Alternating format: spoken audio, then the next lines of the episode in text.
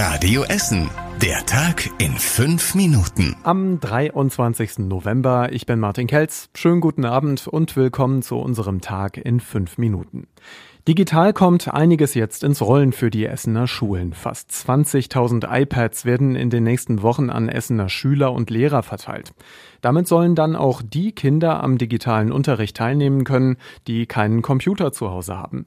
Die Lehrer bekommen alle ein Gerät hier bei uns in Essen. Für Schüler gibt es nur dann ein iPad, wenn die Eltern kein Geld haben, selbst eins zu kaufen. Das sind in einigen Stadtteilen bei uns ziemlich viele. An der Gustav Heinemann Gesamtschule in Schonnebeck haben etwa 450 Kinder keinen Zugriff auf einen Computer, sagt der Schulleiter Lukas Ruhenauer. Das heißt wirklich, jedes dritte Kind hat bei uns keine Möglichkeit im Internet oder in, mit einem digitalen Endgerät zu arbeiten. Ja. Einige Schüler hatten sich zuletzt sogar vor Bäckereien versammelt gesammelt, um die Hausaufgaben zu machen, weil es dort kostenloses WLAN gibt. Das Virus bleibt gefährlich und es ist in Essen weiter auf dem Vormarsch. Immer mehr ältere Essener stecken sich gerade mit Corona an. Vor allem Menschen über 70 sind mit Abstand die am häufigsten betroffene Gruppe.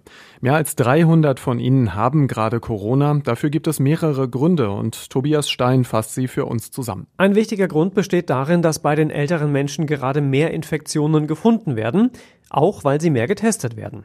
In den meisten Altenheimen werden zum Beispiel inzwischen Schnelltests gemacht, um Infektionen früh zu erkennen und die Bewohner zu schützen.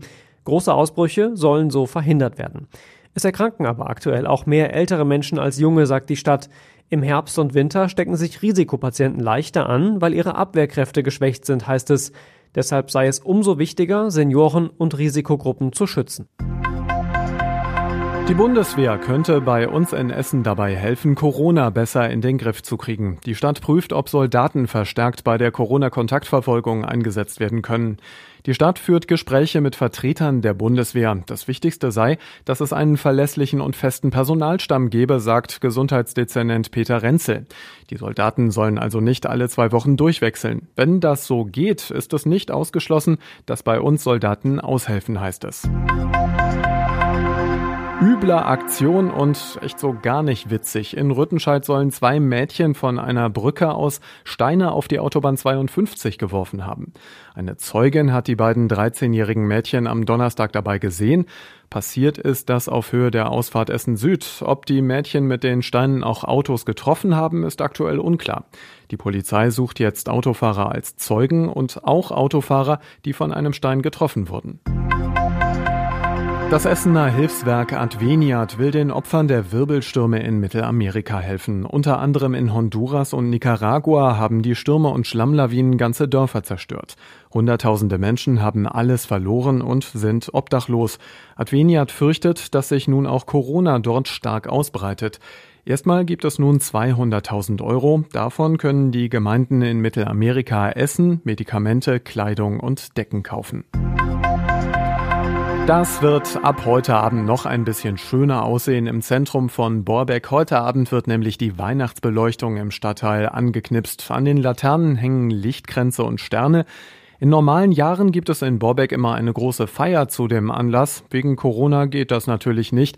Es gibt auch keinen verkaufsoffenen Sonntag. Das Geld für die Beleuchtung kommt von den Läden in Borbeck. Das war in diesem Jahr allerdings weniger als sonst. Deswegen ist auch die Beleuchtung etwas kleiner ausgefallen. Mitte der Woche kriegt der Borbecker Platz dann außerdem noch einen großen geschmückten Weihnachtsbaum. Und das war überregional wichtig. Es wird weiter darüber diskutiert, ob der Teil-Lockdown in Deutschland verlängert werden soll. Laut der EU-Gesundheitsbehörde könnten die derzeitigen Maßnahmen allerdings nicht ausreichen, um die Infektionszahlen bis Weihnachten zu reduzieren. Konkrete Entscheidungen werden am Mittwoch erwartet. Außerdem, China will heute eine Rakete zum Mond schicken. Wenn alles klappt, ist es die erste Mondlandung seit mehr als 40 Jahren. An Bord der Rakete ist ein Bohrer, der aus dem Mond Steine herausbohren soll. Und zum Schluss der Blick aufs Wetter. Heute Abend fühlt es sich frisch an bei uns in Essen. Viele Wolken und nachts um die 5 Grad in Holsterhausen und Fischlaken. Morgen kommt die Sonne ganz gut bei uns durch bis 9 Grad höchstens. Mittwoch dann Sonne und Wolken bis 10 Grad. Wir wünschen euch einen schönen, entspannten und wohlverdienten Feierabend. Kommt gut und vor allem warm durch die Nacht. Wir hören uns dann morgen wieder und Nachrichten aus Essen gibt's wieder ab sechs hier bei Radio Essen. Bis später. Das war der Tag in fünf Minuten. Diesen und alle weiteren Radio Essen Podcasts findet ihr auf radioessen.de und überall da, wo es Podcasts gibt.